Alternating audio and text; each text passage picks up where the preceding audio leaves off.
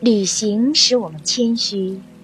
作者毕淑敏，朗读 c h e r i t a 老师。人们常常在旅途中猛地想起湮灭许久的往事，忆起许多故人的音容笑貌。旅行好像是一种溶剂，融化了尘封的盖子，如烟的温情就升腾出来了。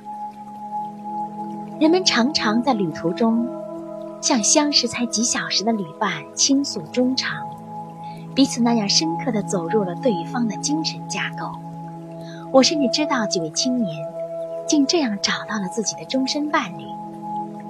有人把这些解释为，旅途使人们亲近，是因为没有利害关系。我不同意这个观点。正是因为同乘一列车，同渡一条船，才使我们如此亲密。